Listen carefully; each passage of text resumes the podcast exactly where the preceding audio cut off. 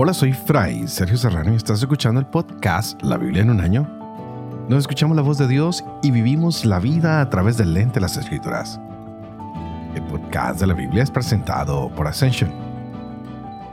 Usando la cronología de la Biblia de Great Adventure, leeremos desde Génesis hasta Apocalipsis, descubriendo cómo se desarrolla la historia de salvación y cómo encajamos en esa historia hoy. ¿Qué historia la que nos ha tocado Definitivamente Dios tiene planes misteriosos y su trabajo a través de los años va actuando de manera que nosotros quedamos sorprendidos ante tanta crueldad, ante tantas muertes, ante tanta violencia que se nos ha presentado en estas últimas lecturas. Lo único que vemos es a un Dios que ama a su pueblo, que lo cuida y que escucha la voz del que clama a él cuántos problemas hay hoy en nuestra vida, cuántas muertes en el mundo, cuántas dificultades, cuántas situaciones difíciles y a veces nos preguntamos dónde está Dios. Pero más que preguntarnos dónde está Dios, ¿qué tal si le clamamos hoy a Él?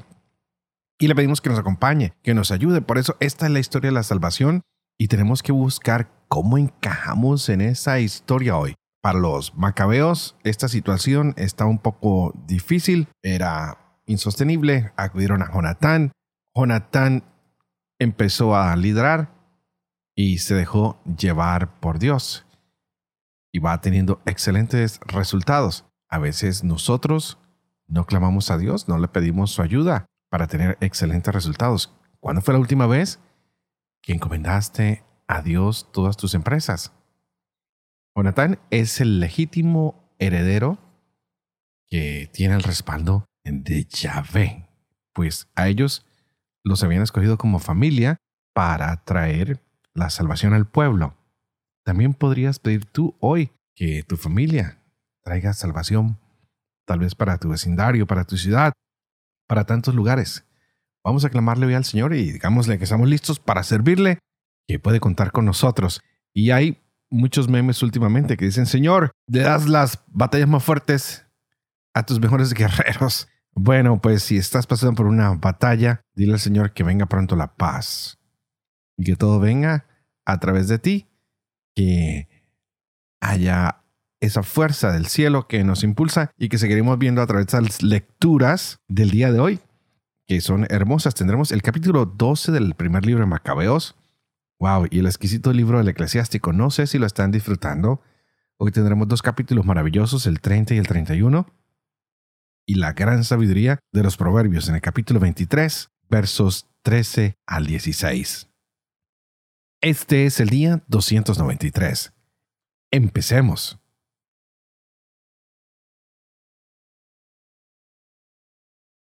Uno Macabeos, capítulo 12. Viendo Jonatán que las circunstancias le eran favorables, escogió hombres y los envió a Roma con el fin de confirmar y renovar la amistad con ellos. Con el mismo objeto envió cartas a los espartanos y a otros lugares. Se fueron pues a Roma y entrando en el Senado dijeron, Jonatán, sumo sacerdote, y la nación de los judíos nos han enviado para que se renueve con ellos la amistad y la alianza como antes. Les dieron los romanos cartas para la gente de cada lugar recomendando que se los condujera en paz hasta el país de Judá.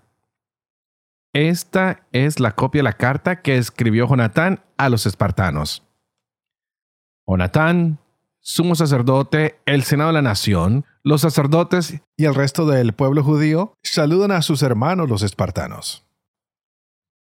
Ya en tiempos pasados, Areios, que reinaba entre ustedes, envió una carta al sumo sacerdote Onías en que le decía que ustedes eran hermanos nuestros, como lo atestigua la copia adjunta. Onías recibió con honores al embajador y tomó la carta que hablaba claramente de alianza y amistad. Nosotros, aunque no tenemos necesidad de esto por tener como consolación los libros santos que están en nuestras manos, hemos procurado enviarles embajadores para renovar la fraternidad y la amistad con ustedes y evitar que vengamos a serles extraños. Pues ha pasado mucho tiempo ya desde que nos enviaron su embajada. Por nuestra parte, en las fiestas y demás días señalados, los recordamos a ustedes sin cesar en toda ocasión, en los sacrificios que ofrecemos y en nuestras oraciones, como es justo y conveniente acordarse de los hermanos. Nos alegramos de su gloria. A nosotros, en cambio, nos han rodeado muchas tribulaciones y guerras, pues nos hemos visto atacados por los reyes vecinos. Pero en estas luchas no hemos querido molestarlos a ustedes ni a los demás aliados y amigos nuestros, porque contamos con el auxilio del cielo, que viniendo nuestra ayuda, nos ha librado de nuestros enemigos y a ellos los ha humillado. Hemos pues elegido a Numenio, hijo de Antíoco, y a Antípatro, hijo de Jasón, y los hemos enviado a los romanos para renovar la amistad y la alianza que antes teníamos. Y les hemos dado orden de pasar también donde ustedes para saludar y entregarles nuestra carta sobre la renovación de nuestra fraternidad. Y ahora harán bien en contestarnos a esto. Esta es la copia de la carta enviada a Onías. Areios, rey de los espartanos, saluda a Onías, sumo sacerdote, se ha encontrado un documento relativo a espartanos y judíos de que son hermanos y que son la raza de Abraham. Y ahora que estamos enterados de esto, harán bien escribiéndonos sobre su bienestar. Nosotros, por nuestra parte, les escribimos. Su ganado y sus bienes son nuestros y los nuestros son de ustedes. Damos orden de que se les envíe un mensaje en tal sentido. Tuvo noticia Jonatán de que los generales de Demetrio habían vuelto con fuerzas mayores que antes con ánimo de atacarlo. Partió pues de Jerusalén y fue a encontrarlos a la región de Hamat sin darles tiempo a irrumpir en su país. Envió exploradores al campamento enemigo y supo por ellos, a su vuelta, que los enemigos estaban dispuestos para caer sobre ellos a la noche. Cuando se puso el sol, ordenó Jonatán a los suyos que se mantuvieran despiertos y sobre las armas toda la noche, preparados para entrar en combate y dispuso avanzadillas alrededor del campamento. Cuando supieron los enemigos que Jonatán y los suyos estaban preparados para el combate, sintieron miedo y, llenos de pánico, encendieron fogatas por su campamento y se retiraron. Jonatán y los suyos, como veían brillar las fogatas, no se percataron de su partida hasta el amanecer. Entonces se lanzó Jonatán en su persecución, pero no les pudo dar alcance porque habían atravesado ya el río Eleuteros. Jonatán se volvió contra los árabes llamados Sabadeos, los derrotó y se hizo con sus despojos. Levantó luego el campamento, llegó a Damasco y recorrió toda la región. Simón, por su parte, hizo una expedición hasta Ascalón y las plazas vecinas. Se volvió luego hacia Jope y la tomó, pues había oído que sus habitantes querían entregar aquella plaza fuerte a los partidarios de Demetrio y dejó en ella una guarnición para defenderla. Jonatán, de vuelta, reunió la asamblea de los ancianos del pueblo y decidió con ellos edificar fortalezas en Judea, dar mayor altura a las murallas de Jerusalén y levantar un alto muro entre la ciudadela y la ciudad para separarlas y para que quedara la ciudadela aislada y no pudieran comprar ni vender. Se reunieron pues para reconstruir la ciudad, pues había caído un trecho de la muralla que daba al torrente por la parte de levante Restauró también el barrio llamado Cafenatá. Por su lado, Simón reconstruyó Hadida en la tierra baja, la fortificó y la guarneció con puertas y cerrojos. Trifón aspiraba a reinar en Asia, ceñirse la diadema y extender su mano contra el rey Antíoco. Temiendo que Jonatán se lo estorbara y le hiciera la guerra, trataba de apoderarse de él y matarlo. Se puso pues en marcha y llegó a Betzán. Jonatán salió a su encuentro con cuarenta mil hombres escogidos para la guerra y llegó a Betzán. Vio Trifón que había venido con un ejército numeroso y temió extender la mano contra él.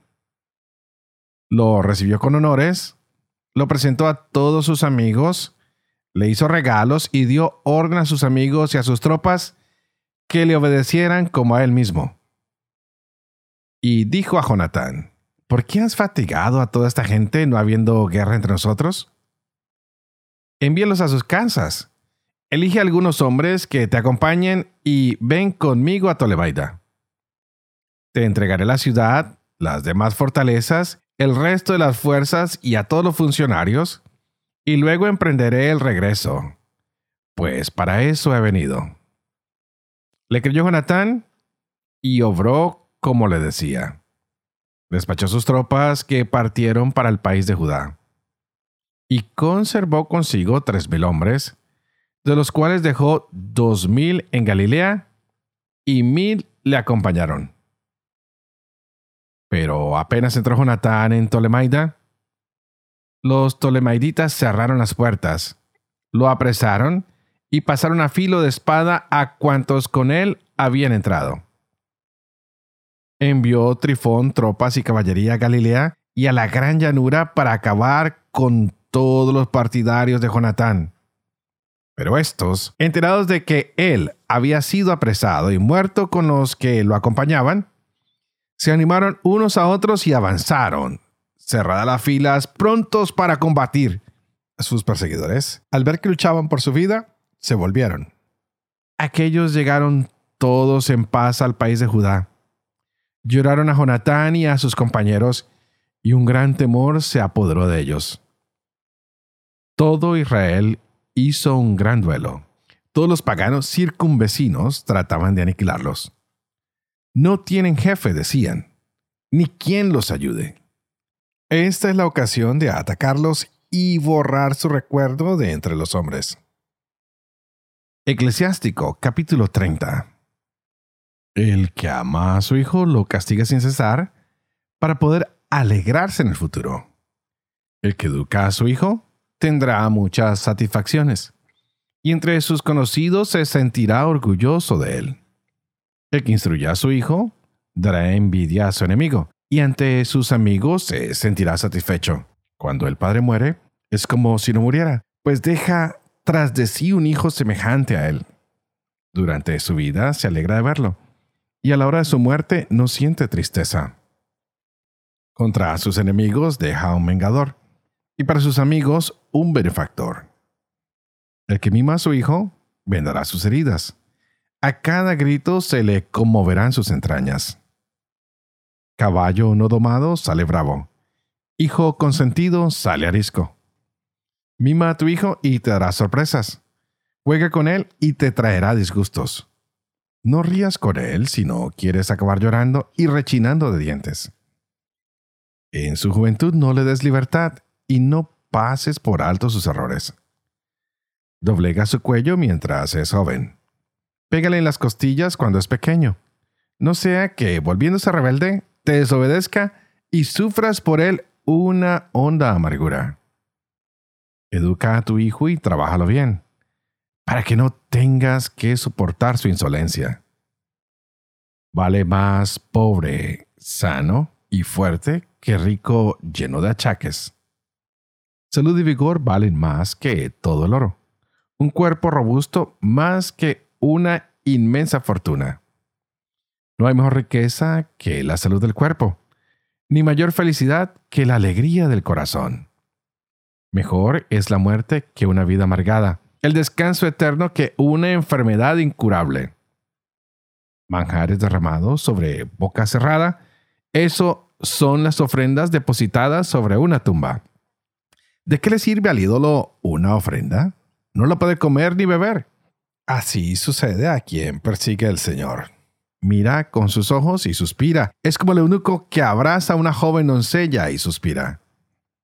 No te abandones a la tristeza ni te atormentes con tus pensamientos. La alegría del corazón es vida para el hombre y la felicidad le alarga los días.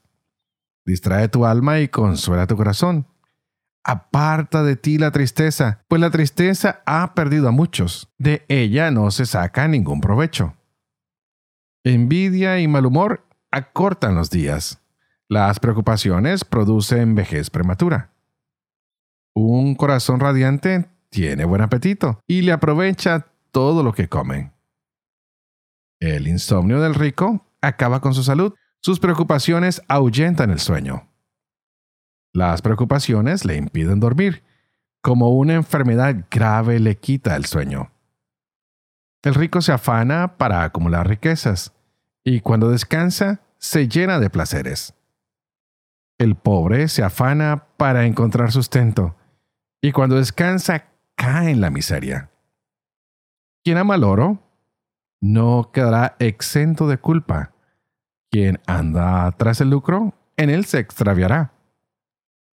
Muchos se arruinaron a causa del oro y se encontraron cara a cara con la ruina. Es una trampa para los que le ofrecen sacrificios. Todos los insensatos quedan atrapados en ella. Dichoso el rico de conducta intachable que no corre tras el oro. ¿Quién es? Vamos a felicitarlo, pues ha hecho maravillas en su pueblo. ¿Quién sufrió esta prueba y fue hallado perfecto? Será para él motivo de gloria. ¿Quién pudo transgredir la ley y no la transgredió? hacer mal y no lo hizo, sus bienes se consolidarán y la asamblea proclamará su bondad. ¿Te has sentado en una mesa opulenta? No abras la boca de par en par y digas, ¿cuántas cosas hay aquí? Recuerda que es mala cosa la avidez, no hay nada peor que ella, pues por cualquier cosa llora. No alargues la mano para coger lo que otro mira, ni te lances sobre el mismo plato que él. Juzga al prójimo como a ti mismo y reflexiona siempre antes de actuar. Come con educación lo que te pongan delante. No seas glotón y no quedarás mal. Termina el primero por educación. No seas comilón y no te despreciarán. Si estás sentado entre muchos invitados, no alargues tu mano antes que ellos. Poca cosa le basta a un hombre bien educado. Y así, cuando está en la cama, no resopla. A estómago moderado, sueño saludable, se levanta temprano y tiene dominio de sí. Insomnio, vómitos y cólicos esperan al hombre insaciable. Si te viste obligado a comer demasiado, levántate, ve a vomitar y quedarás tranquilo. Escúchame, hijo, y no me desprecies. Al final comprenderás mis palabras. En todo lo que hagas, sé moderado, y no tendrás ninguna enfermedad. Al que es espléndido en los banquetes, todos lo alaban, y la fama de su generosidad es duradera. Al que es tacaño en los banquetes, la ciudad lo critica, y la fama de su tacañería es duradera. Con el vino no te hagas el valiente, porque a muchos ha perdido el vino el horno prueba el temple del acero. Así el vino los corazones en una riña de orgullosos. El vino es vida para el hombre, siempre y cuando se beba con medida. ¿Qué es la vida para quien le falta el vino? Fue creado para alegrar al hombre. Alegría del corazón y regocijo del alma es el vino bebido a tiempo y con medida. Amargura del alma el vino bebido con exceso por incitación o desafío. La embriaguez enfurece al insensato hasta hacerle caer. Debilita sus fuerzas y le ocasiona heridas. En un banquete, no reprendas a tu vecino. No te burles de él si se pone alegre. No le digas nada que pueda ofenderlo. Ni lo molestes reclamándole dinero.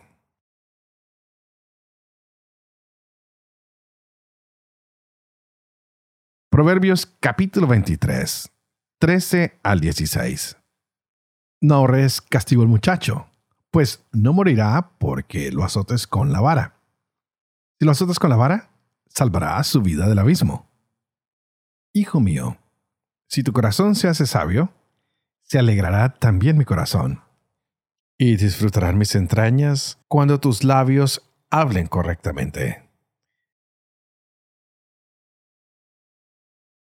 Padre de amor y misericordia, ¿tú qué haces? ¿Se lo cuenta la lengua de los niños? Educa también la mía. e infunde en mis labios la gracia de tu bendición, Padre, Hijo y Espíritu Santo. Y a ti te invito para que juntos le pidamos hoy al Señor que abra nuestra mente y nuestro corazón para que entendamos esta palabra que nos ha regalado hoy. Y qué interesante ver cómo Jonatán vio que las cosas se daban favorables para él y escogió a algunos hombres, los mandó a Roma para reafirmar y reanimar este contrato que habían hecho de amistad con los romanos. Y todo parecía que estaba bajo control. Hay paz. Y él ha tenido victorias militares muy importantes. Y ahora parece que tiene una victoria de manera política o diplomática al mandar una comisión que ratifica frente a los romanos, a los espartanos, ese propósito que Judas, su hermano, había firmado con ellos y también había sido el sumo sacerdote Onías el que había estado en esa conversación.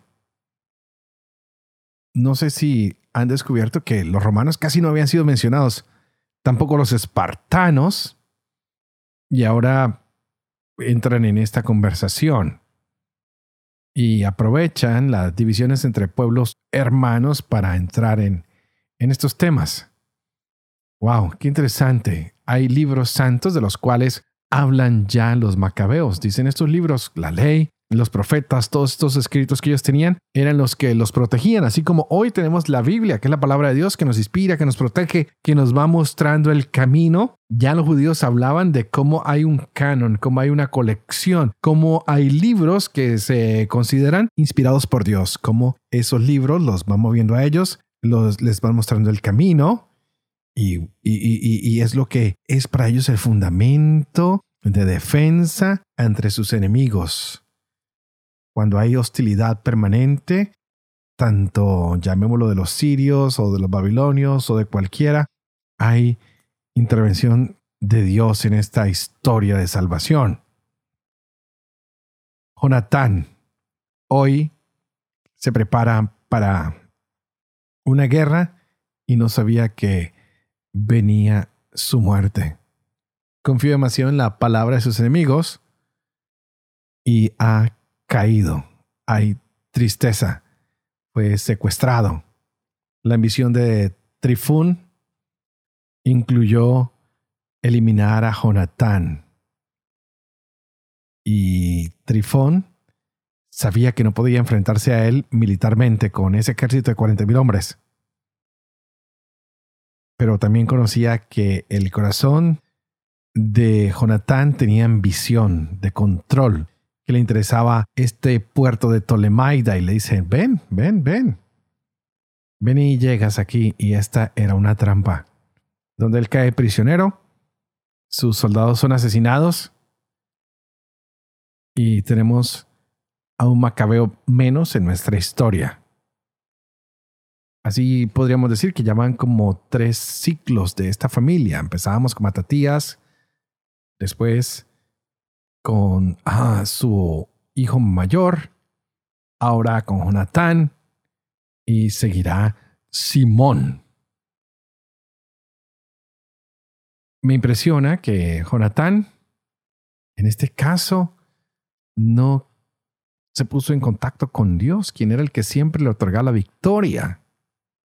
Y cuando se va solo y demuestra su ambición para pactar con sus enemigos, que quiere retomar una alianza con estos hombres, pierde la vida. Puso su confianza no en Dios, pero en Trifón.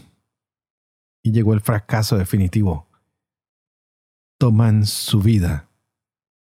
Jonatán olvidó poner nuevamente su confianza en el Señor y se dejó llevar por la ambición. Que tú y yo no nos dejemos llevar por las ambiciones de este mundo, sino que todos estos libros santos que hemos ido leyendo, que hemos ido comentando, nos sirvan para tomar decisiones sabias, para dejarnos guiar por el Señor, para que Él sea nuestra fortaleza, nuestro refugio, nuestro guía. Y hoy me despido pidiéndoles que por favor oren por mí, que yo seguiré orando por ustedes Pidan al Señor que yo pueda seguir llevando adelante este proyecto de la Biblia en un año, que pueda vivir con fe lo que leo, lo que comparto con ustedes, que pueda enseñar siempre la verdad y sobre todo que ustedes y yo podamos cumplir lo que estos libros nos enseñan. Y que la misión de Dios Todopoderoso, que es Padre, Hijo y Espíritu Santo, descienda sobre cada uno de ustedes y los acompañe siempre. Que Dios los bendiga.